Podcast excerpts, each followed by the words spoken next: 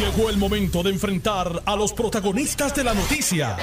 Esto es el podcast de En Caliente con Carmen Muy Jovet. buenas tardes y muchas gracias por la sintonía. Eh, les acompaño hasta las 4 de la tarde por Noti 1630 AM, primeros fiscalizando, y por el 94.3 FM, simultáneamente en la banda M y en la banda FM. También nos puedes ver y escuchar a través de notiuno.com, diagonal TV, audio y vídeo. Bueno, eh, la noticia de la decisión del más alto tribunal de los Estados Unidos, el Tribunal Supremo, cerrada 5 a 4, eh, derogando eh, Roe versus Wade, eh, se sigue discutiendo en Puerto Rico. En Puerto Rico hay una protección eh, constitucional del derecho a la intimidad, así que para efectos prácticos todo continúa igual. Es que no es que va a cambiar la ley y de momento van a prohibir los, los abortos.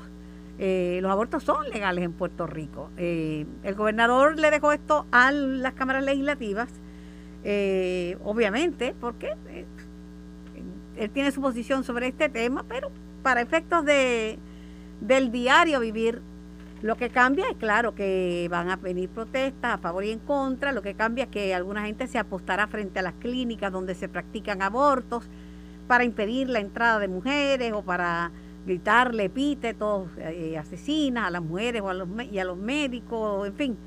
Pero eso, eso lo hemos visto antes, principalmente en Estados Unidos. El tema del presupuesto me parece eh, la noticia más importante del día porque por más que les moleste la existencia de una junta de supervisión o control fiscal, la verdad es que está aquí, está aquí y vino por invitación y además tiene mucho poder. Es una criatura del Congreso y tiene poder. ¿Qué está diciendo la, la Junta de Supervisión Fiscal? Que el documento debe estar aprobado hoy. De lo contrario, impondrán el propuesto, el propuesto por la Junta. Eh, ha habido un atraso grande y yo veo que aprueban algunas cosas en el Senado, pero la Cámara dice que lo va a posponer todo y lo va a dejar pendiente hasta el mes de agosto, ¿verdad? Tengo una persona que presidió el Senado eh, hace un tiempo y que es un estudioso de la política y del proceso legislativo en Puerto Rico, el amigo y colaborador Kenneth McClintock Hernández. Saludos, Kenneth. Muy buenos días, Carmen. Y antes de entrar en el asunto presupuestario y legislativo, sí quería discrepar de ti en algo que dijiste sobre Roe versus Wade. Eh, no es que aquí no ha cambiado nada. Si en noviembre los republicanos obtienen una mayoría anti-Roe versus Wade en la Cámara, que no lo tienen ahora, y obtienen una mayoría anti-Roe versus Wade en el Senado, el Congreso podría aprobar legislación que el presidente querría vetar y si tiene la mayoría para sostener el veto, pues fantástico, pero no necesariamente. Donde una ley federal podría imponer en Puerto Rico una prohibición al, al aborto que estaría por encima de la garantía constitucional del derecho a la intimidad que existe en la constitución de Puerto Rico. Pero no hay discrepancia, Kenneth, porque lo que tú me estás hablando es de algo que podría ocurrir, de una posibilidad. Ah, ok, sí, sí, Pero al seguro, momento, que al día de a hoy, la idea exacto. de que aquí no va a pasar Pero nada. no hay la, no, no, no es que aquí, al momento, al momento, esa no es la realidad aquí en Puerto Rico. Estamos Al momento todo sigue business as usual. Lo que Pero pueda tenemos- pasar, lo que puede, puede Ajá. pasar también, que retiren eh, el- el- de los derechos adquiridos por la comunidad LGBTQ y que, y que haya eh, anulen lo- las bodas entre personas del mismo sexo. Y claro que puede pasar, pero esa no, No, y precisamente hoy. pero no es la realidad al momento. Pero ya hoy revocaron también otro precedente. En, una, en un caso en que se enfrentaba primera enmienda versus primera enmienda, dos derechos de primera enmienda, el derecho de la separación de iglesia y Estado y el derecho a la libertad de expresión y de culto. Hoy el Tribunal Supremo dijo que un coach deportivo puede al final de un juego arrodillarse públicamente al final del, juego de fútbol a rezar este, en, en, un, en una escuela pública. Eso no se permitía porque se consideraba que era una separación, una violación a la separación de iglesia y Estado, y ya empezaron a, a cerruchar el palo en cuanto a eso también que va a ya, que traes eso déjame ah. interrumpirte en aras de, aclarar el punto eh, establecido que no hay discrepancia lo que puede ocurrir pueden ocurrir muchas cosas pero también de la misma manera que algunos dicen que eh, están más fuertes que nunca los republicanos, que la guerra ha atrasado a los demócratas, que la popularidad de Biden está en su nivel más bajo. No es menos cierto que hay mucha gente eh, molesta con la decisión del Supremo y molesta con el proceso llevado eh, contra Trump y la manera en que algunos republicanos han reaccionado. O sea que muchas cosas pueden, cada acción trae una reacción. Sobre la separación de iglesia y Estado, ahí, y el punto es que voy, eso aquí nunca está claro, porque yo me acuerdo cuando ponían aquí los estudiantes, creo que era bajo Rosello Padre, a un escándalo, una controversia, porque ponían a los estudiantes a rezar en la iglesia, en la escuela y no en la iglesia, y entonces le cambiaron y dijeron, no, no, no, no es rezar, es minutos de reflexión. Pero todavía en las iglesias, pues, eh, se, se, invoca el nombre de Dios y, y en las escuelas públicas también. Y en iglesias que tienen, ¿verdad?, cortes religiosos lo hacen. Y en escuelas públicas también lo hacen. Y aquí la, eso se ve como algo natural. Lo de separación iglesia y Estado, pues, eh, no se lleva al pie de la letra aquí. Sí, pero vuelve a, darse otro ejemplo, a menos una semana de la revocación de Roe vs. Wade, donde están eh, moviéndose mucho más conservadoramente de lo que era el Estado de Derecho eh, existente a nivel de toda la nación americana, e incluido Puerto Rico.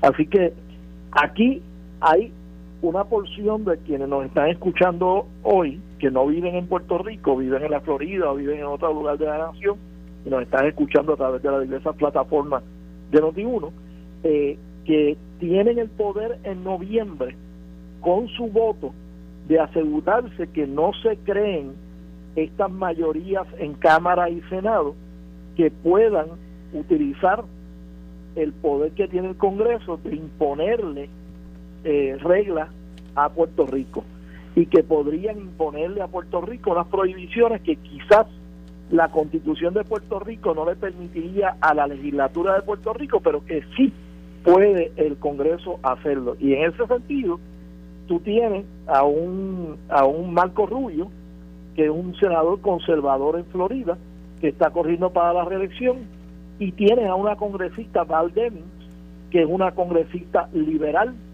que cree en respetar los derechos de la mujer, siendo ella también una mujer de color. Y ahí, pues, tienen un choice nuestros oyentes que sí tienen derecho a votar en esa elección, de no votar por Marco Rubio y sí votar por Val Demings para proteger los derechos de la mujer en Puerto Rico. Es un ejemplo de muchos eh, casos donde las personas que nos están escuchando que siguen derecho a voto en noviembre en las elecciones congresionales pueden eh, tomar decisiones que protejan a Puerto Rico. Ahora que tú hablas de eso, no quiero que pase.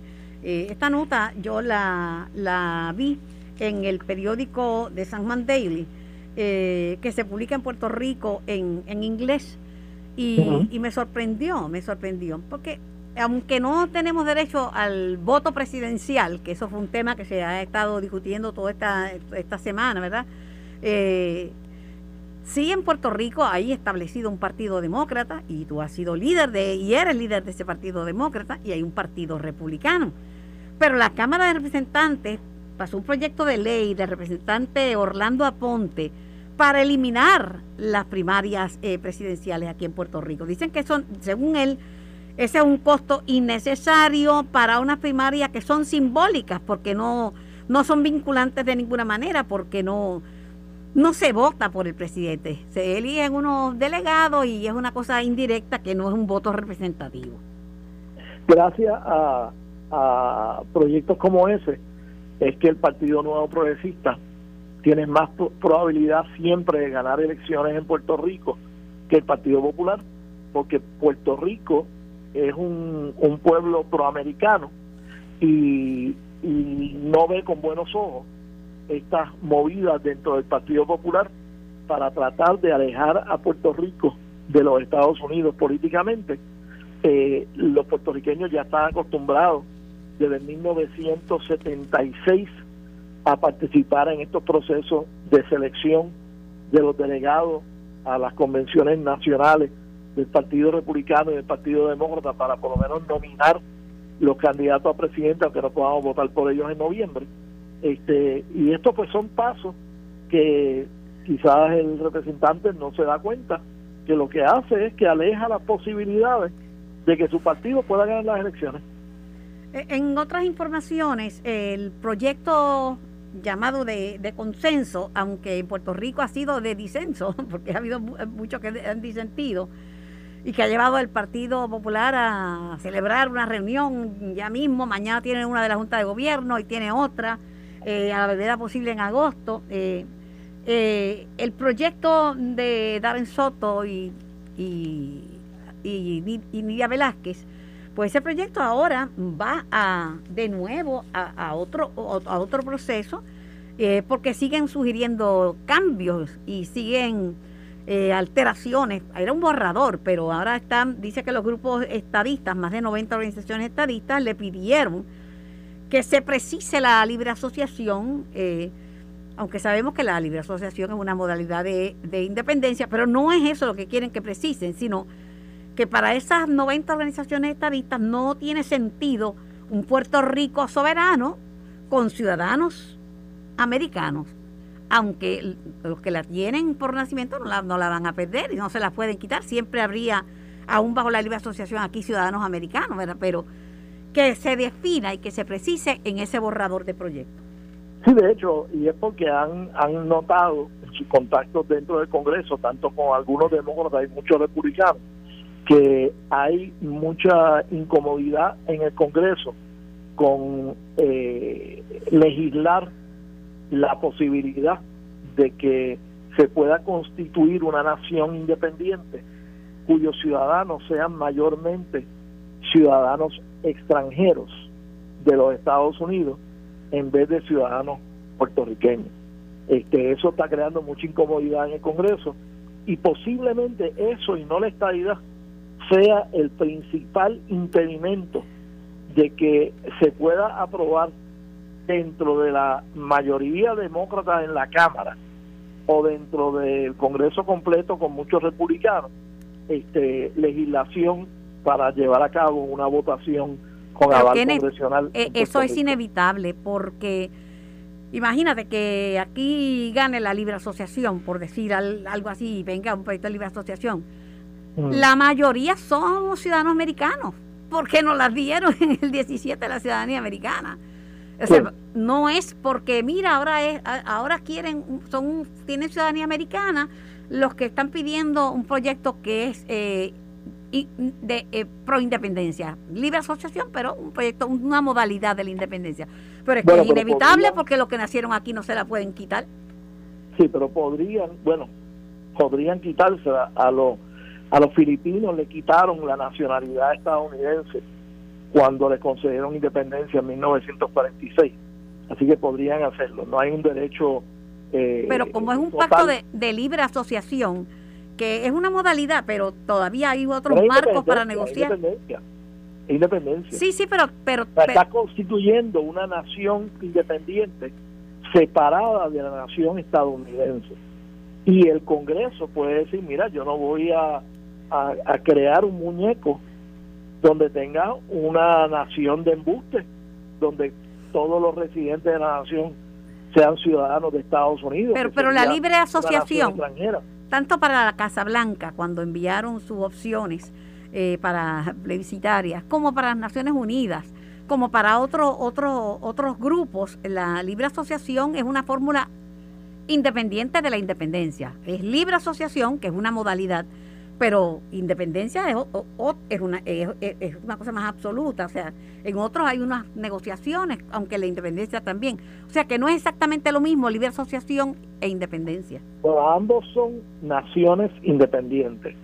En una de ellas, desde el primer día, habría la existencia de un acuerdo, un tratado de libre asociación donde se comparten poderes y todo eso temporalmente y del cual cualquiera de las dos partes podría sustraerse sin el consentimiento de la otra. Por eso es que se llama libre, porque hay libertad para salirse de la relación. Pero mira, más allá de eso, yo no sé, eh, vamos a ver, pero van pasando las, los días y van pasando las semanas y, y mientras más pasa el tiempo, más se aleja la posibilidad de que sea, no digo yo aprobado en el Senado, aprobado en la Cámara. Eso es así. Vamos a ver y qué... En la Cámara, aparentemente, no hay unanimidad entre los demócratas que serían necesarios para aprobar el proyecto en la Cámara.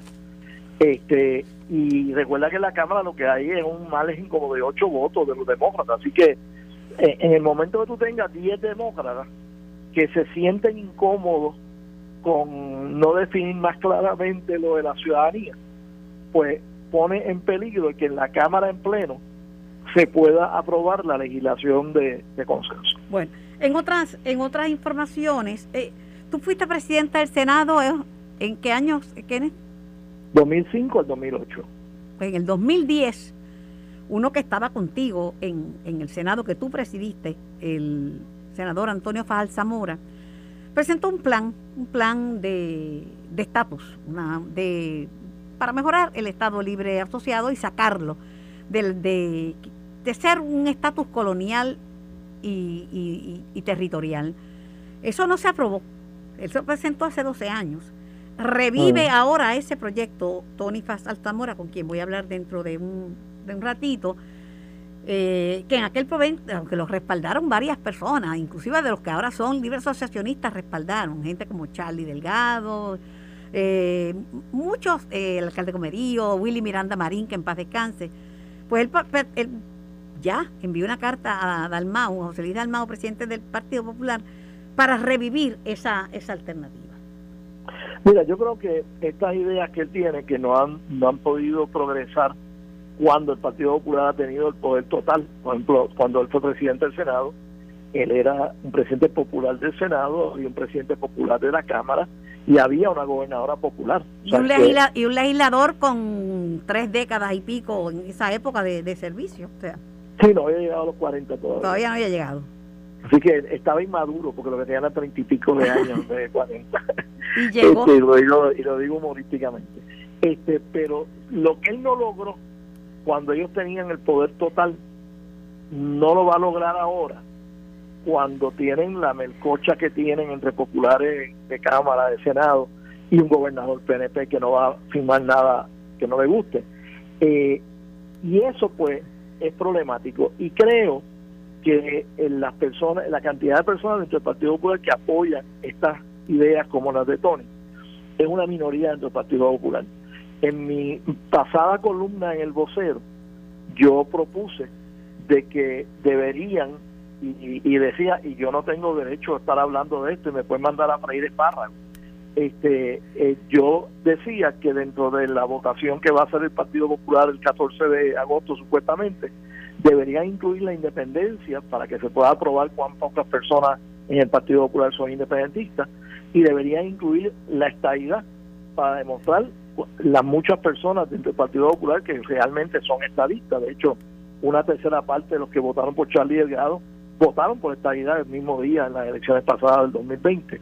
Eh, pero he visto que eh, tanto un potencial candidato a presidente del Partido Popular, este, eh, en, el, el, legislador de la Cámara, este, y hoy en, en, en Noti1, el ex gobernador Alejandro García Padilla, pues hablan de que sí se debería incluir la independencia de esta idea como, como alternativa. Y me gusta que, que ver que hay alguna resonancia interna entre los populares a la idea que yo de fuera del Partido Popular propuse en ese en esa columna. Así que vamos a ver si realmente va a ser una votación para presentarle a los electores populares todas las alternativas. Si eso fuera así, yo no dudo que una tercera parte o más de los participantes en esa votación elijan la estadidad y eso pues le va a subir la vara a los que proponen ideas como las de Tony Fa que tiene algún respaldo, pero que yo no creo que tiene un respaldo mayoritario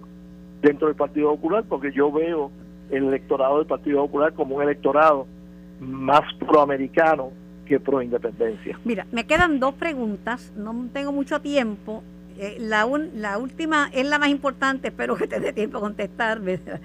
Eh, pero hay, eh, hay tantas discrepancias y personalismo entre Cámara y Senado, porque ya rayan el personalismo, que hay una situación. Todo está calendarizado en la Comisión Estatal de Elecciones. Todo está a tal fecha y todo está suscrito y todo está aprobado eh, para tal y cual fecha. Pues la Junta. Bueno, porque la Junta le ha presupuestado unos cambios que ellos tienen que hacer. Claro, pero ante, además de eso, sí, siempre las cosas tienen calendario porque son eventos y son eh, eh, elecciones especiales. Todo tiene su. Pues ahora hay un problema de atraso porque la Cámara dejó para agosto la aprobación de, lo de las enmiendas al código electoral.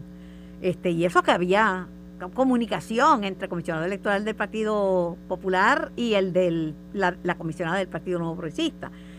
Pues entonces levanta la voz José Luis Dalmao, criticando a Connie que dice, no, es que me mandaron demasiado tarde las enmiendas, así que se quedan pendientes para agosto.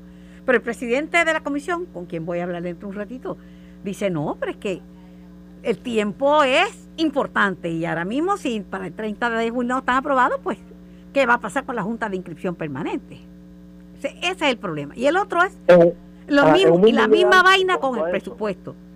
Sí, en un mundo ideal en cuanto a eso electoral, yo, eh, yo siendo Pedro Pierluisi, asignaría a alguien a representar al PNP, José Luis Dalmao, enviar a alguien que represente al Partido Popular que redacten un proyecto corto que incluya las enmiendas que son esenciales eh, aprobar en o antes de, de, principio de julio y prepararía un proyecto de consenso en cuanto a eso, se lo enviaría a la legislatura en una extraordinaria el 5 de julio para que en uno o dos días, siendo un proyecto de consenso redactado por representantes de ambos partidos, lo aprueben que ya el 6 o el 7 o el 8 de julio esa, esa ley pueda ser aprobada de manera que el presidente de la Comisión Estatal de Elecciones aún así sería tarde. pasos. aún así sería tarde porque tiene hasta el 30 de junio.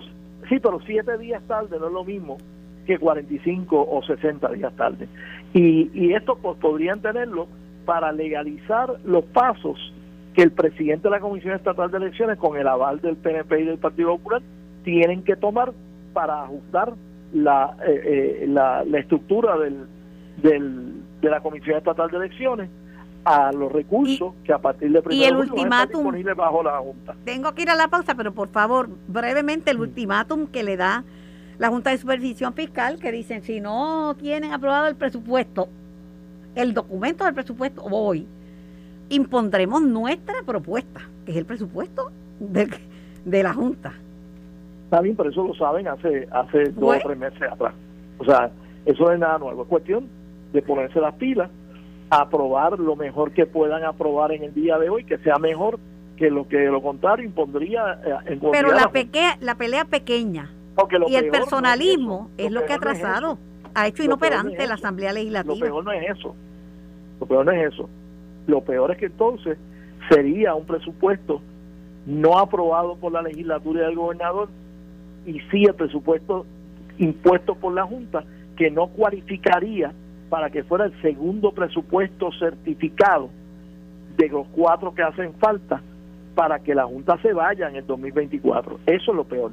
No es el detalle interno ni el mínimo de, de qué presupuesto es que se aprueba ahora. Es que si no es el, el, el, el de consenso certificado por la Junta, pues entonces damos marcha atrás en el calendario para sacar a la Junta. daño, daño autoinfligido. Gracias, eh, Kenneth, por tu tiempo y gracias por tu participación. Linda tarde. Estás escuchando el podcast de En Caliente con Carmen Jovet de Noti1630. Buenas tardes, ¿me escucha? Sí, ahora, ahora, lo escucho. Bueno. Ah, ok. ¿Cómo está? bueno, buenas tardes. Lo propio tratando de explicarle a la gente, ¿verdad? Que en la Comisión Estatal de Elecciones todo se calendariza, todo tiene que estar dentro de un calendario, porque de lo contrario no se podían celebrar los eventos. La gente piensa que el evento es el día de las elecciones. No, previo a eso, fíjense usted todas las elecciones especiales que se han celebrado, o sea, tiene que haber un orden.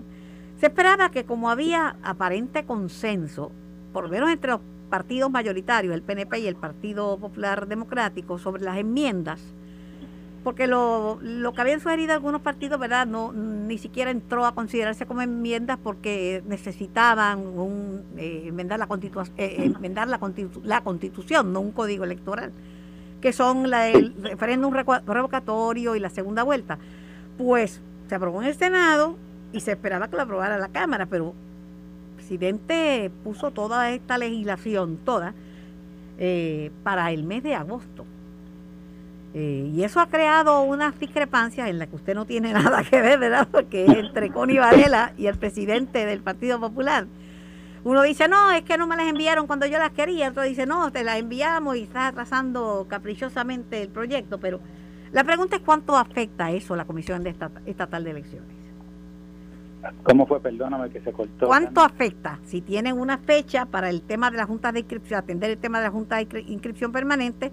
¿Cuánto eh, afecta, que no se, hayan, no se haya aprobado el, el código electoral en, en la Cámara? Bueno, en cuanto a los cierres de la Junta de Inscripción Permanente, la ley actual establece que tenemos en o antes del 30 de junio eh, completar la regionalización. Ciertamente yo he adelantado que para esa fecha no van a estar todas las regiones porque todavía tenemos la región de Humacao, que teníamos el inmueble ya identificado, pendiente de que se autorizara una junta del mismo municipio de Humacao, que nunca nos ha contestado. Tenemos Utuado, que está pendiente también por identificar. Pero el remanente de las regiones, nosotros estamos bastante adelantados y una vez los inmuebles que nos ofrecieron los alcaldes estén listos, estaríamos haciendo la mudanza. En las enmiendas al código se nos permitía tener un poco más slack, como dicen en Castilla la Vieja, un poco más de tiempo para hacer los cierres, pero ahora mismo, para darte un ejemplo, yo tengo la oficina de inscripción de Carolina, que conforme a unos desacuerdos yo decidí que iba a usar el modelo de las regiones judiciales, y si no se aprueba las enmiendas al código, pues ya la semana que viene no tengo razón para no cerrarla. ¿Por qué? Porque ya yo tengo la región de San Juan con un edificio hábil.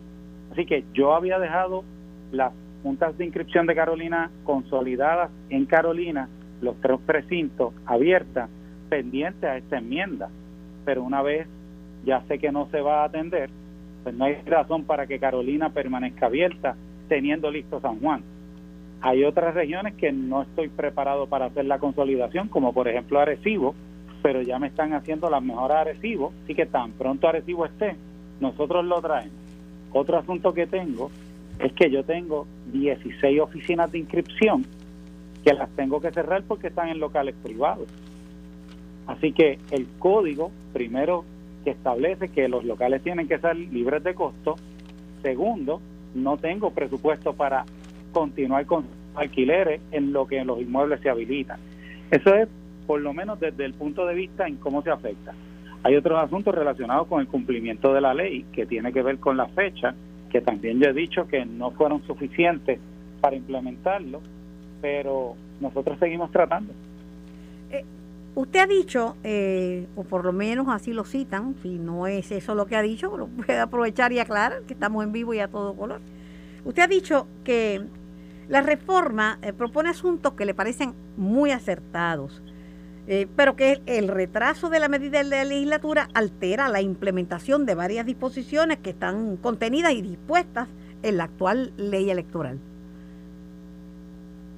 Bueno, yo sí dije que yo puedo identificar como acertado el aumentar de 12 a 13 las regiones electorales para que compartan la misma geografía o los mismos límites que las regiones judiciales, porque en el tiempo del evento los días son esenciales y si un elector o un comisionado, por ejemplo, de para decir un municipio, Juana Díaz, me presentara un recurso de revisión de una recusación de un elector de Juana Díaz, Juana Díaz es la región política electoral de Guayama. Si me lo presenta en Guayama, Guayama no lo puede ver porque lo va a trasladar a Ponce y en lo que se hace ese trámite judicial, yo concluí que era mejor que fueran las mismas geografías que las, eh, los límites geográficos de las regiones judiciales.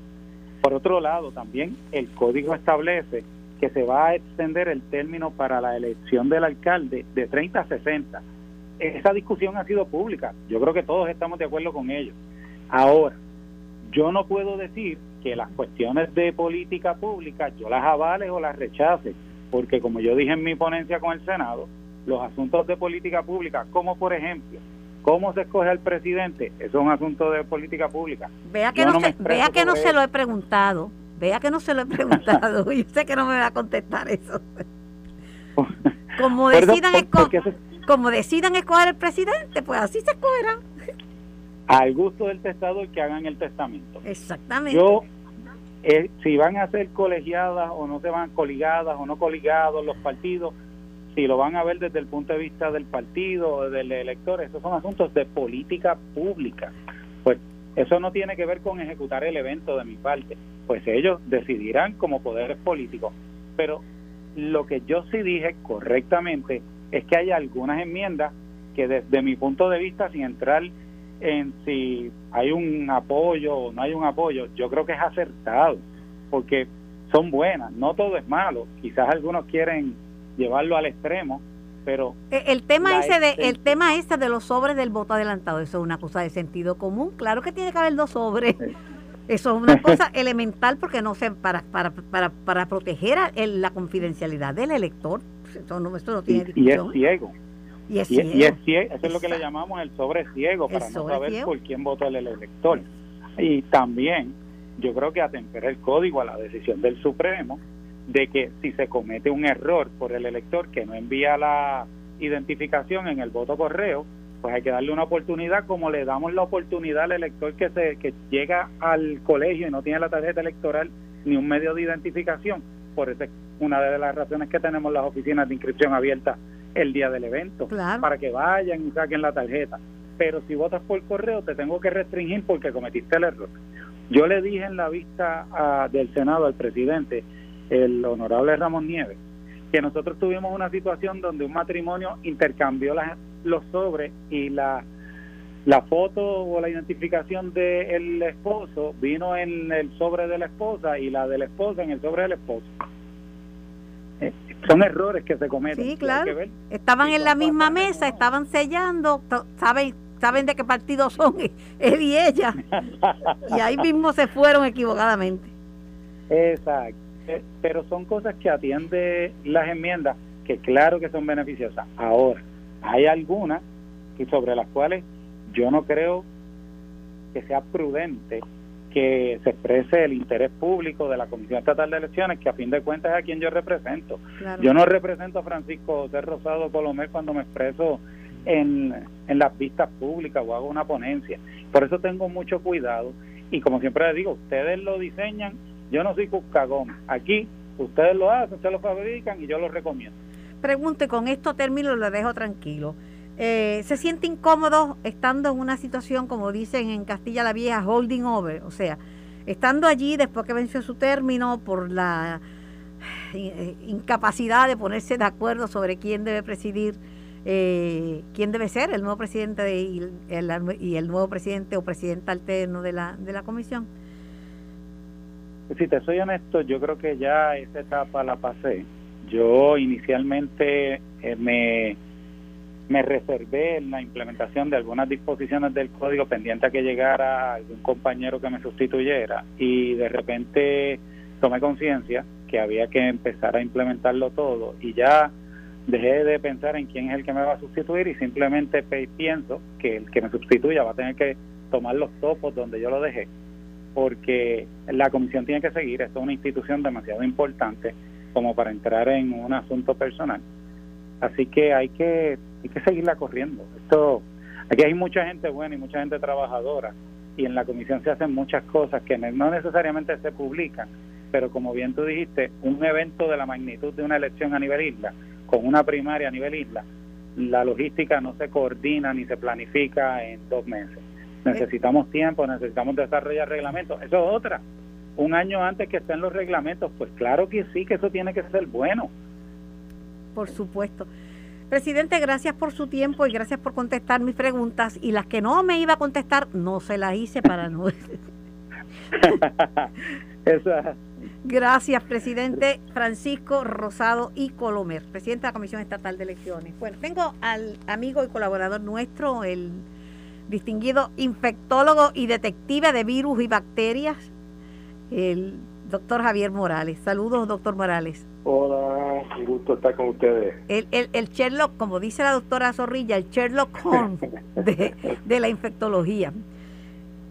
Oiga, eh, dos temas, dos temas. ¿Cómo saber que llegó a su fin la pandemia? Y esto estoy parafraseando una columna del mutuo amigo doctor Fernando Cabanillas, que porque la gente cree que esto se acabó, pero ¿Cómo saber si yo sé que no llegó cada vez que veo cuántos muertos y 3.000 contagiados en un día y murieron 5, murieron 10, murieron 12, lo que sean? Pero ¿cómo saber? ¿Cuándo vamos a saber que la pandemia de COVID terminó?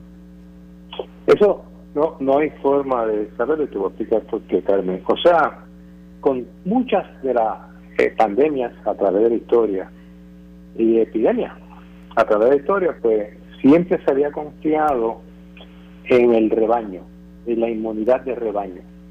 Es cuando gran parte de la población ya está contaminada, no se puede volver a contaminar, pues entonces ya tú ves que la curva de contagio comienza a bajar y se puede hasta erradicar algunos de los casos, como se erradicó la viruela y, muy, pocos, muy pocos casos de polio hoy en día. Pero aquí tenemos un problema, y es el siguiente, que este virus muta tanto que no se puede lograr la inmunidad de rebaño con la gente infectándose. O sea, el, que dice que esto es un catarro que voy a contagiar para acabar con esta epidemia, no sabe de lo que está hablando. Porque ahora mismo nosotros estamos viendo gente que se contaminó en diciembre y enero, contaminados ahora. Y si esa inmunidad te dura tres, cuatro meses a lo sumo, pues esas mismas personas tú lo vas a ver contagiado de nuevo en octubre y noviembre y tal vez diciembre. O sea que, que hemos llegado a un punto que no, no podemos ya hacer nada más y lo único, único que nos queda, y es una cosa, por ejemplo, protegernos, ya la gente no se protege. Ya eso es una guerra hasta cierto punto perdida. Esperemos que este virus no mute hacia algo que es más contagioso como es ahora. Pero, ahora vamos, ahora vamos a eso, al contagio. Decían porque el desconocimiento de la salud pública y del cambio, el campo de la epidemiología es tan grande que hasta médicos, yo los oigo hacer aseveraciones que, que demuestran que no, no, conocen de ese, conocen de lo suyo, pero no de ese campo específico. Decían, no, gracias a Dios que llegó Omicron, que no es tan letal como era Delta. No, no será tan letal, pero al ser más, mucho, mucho más contagioso, usted ve que el número de, de muertos pues no, no baja. Por eso, por eso, porque es menos, es menos letal, pero le va a dar a una población tan y tan tan amplia que van a haber más muertos. Por supuesto, porque tiene eh, una población más grande el cual escoger. Ahora bien, pero no solamente eso, que no vas a desarrollar inmunidad. Punto. La inmunidad te puede dar dos, tres meses, con suerte cuatro meses. Así que el, el virus que te está dando ahora, eh, la enfermedad que te está dando ahora, espérala en cuatro o cinco meses y sigue el mismo comportamiento. No sabe, y también hay unos artículos que van a salir donde no solamente ya tenemos más de 27 mil personas recontaminadas en Puerto Rico. Yo creo que es mucho más lo que pasa que eso no se reporta. Conseguir esos datos es extremadamente difícil. Pero, pero no solamente eso, ¿Qué va a pasar con unos artículos que próximamente van a salir publicados de la cantidad de personas que están desarrollando síntomas a largo plazo? A eso voy. a eso voy. De los que repitan el mito de la inmunidad de rebaño, que ya sabemos que no puede ser posible con este virus que nos hace trampa y se disfraza y reaparece y muta y hace de mil cosas. Eh, eso hay que descartarlo el mito de que esto ya pasó, como pensaban algunos cuando quitaron las restricciones, ¿verdad? Se dio en la falsa percepción de que esto había pasado, ese es otro mito. Eh, y está el mito de, del catarro común. Fíjese si el COVID no es un catarro común, que entre los que tienen contabilizados, que debe ser como una tercera parte de lo que le ha dado. Yo conozco personas que le ha dado COVID cuatro veces, doctor. cuatro veces. Correcto. Entre esas personas, que generalmente es un grupo de gente entre 30 y 49 años de edad, el efecto de, del COVID de, a, a largo plazo, long COVID, es bien interesante, porque los jóvenes piensan que no les va a pasar absolutamente nada porque tienen un, sistema inmunológico robusto. Pero si en uno de esos episodios le da bien fuerte, pueden, pueden presentar los síntomas del long COVID. Seguro, y son muchos, y son muchos, desde problemas pulmonares que te subes un piso de escaleras y te fatiga, problemas de memoria, problemas de concentración, debilidad, temblores, falta de coordinación, sistemas, eh, problemas gastrointestinales de diarrea por meses.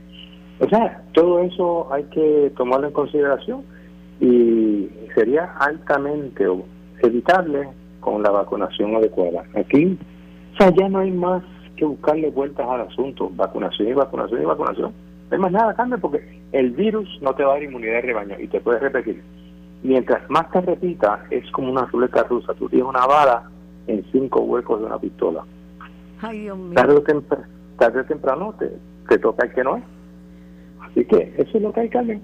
Y estoy viendo algo, yo insisto en el uso de la mascarilla, doctor, aunque la gente me dice, ay, pero es que tú eres, tú, estás al, eh, al que de los cristianos y en el mundo entero ya quitaron eso. Si Estados Unidos, que es un país de avanzada, no se ponen mascarillas, si la quitaron de los aviones, se está viendo COVID con micoplasma, COVID con influenza, COVID con influenza, micoplasma, gente grave. Sí, sí, sí, sí, sí. Y, este, y te una cosa, eh, yo la cantidad de llamadas que recibo, fulano con COVID me llama, fulano con COVID me llama, es, es, increíble, esto está, mi opinión, en cuanto a llamadas recibidas, lo mismo que pasé en diciembre y enero de, de Navidad esta década. Pero este, tú puedes llevar el caballo al río a beber, pero no lo puedes obligar a beber. Y, este, y si no hay una directriz de país eh, con cierta disciplina, pues la gente no, si el gobierno no dice nada, yo no tengo por qué seguir reglas aquí de nada. Este, y ese es el problema que tenemos, Carmen. No va a haber inmunidad de rebaño. Lo que puede pasar, y Dios quiera que no, es que este Omicron me mute a ser algo más agresivo. Y eso sí que tendríamos problemas bien serios. Vamos a ver qué pasa. Yo sigo con las mías, aunque la percepción de riesgo para otros sea mínima, pues para mí sigue siendo una percepción de riesgo alta y ya los invitados son todos por teléfono porque a todos los que llamaban para que vinieran al programa en vivo tenían COVID. pues no me arriesgo, le agradezco que me lo dijeran porque es una señal de que tengo que protegerme. Gracias, doctor. Gracias por su tiempo. Carmen. Interesante el punto de vista y la manera en que de una manera sencilla pone el doctor en perspectiva el tema de todo. Esto fue el podcast de En Caliente con Carmen Jovet de Noti1630.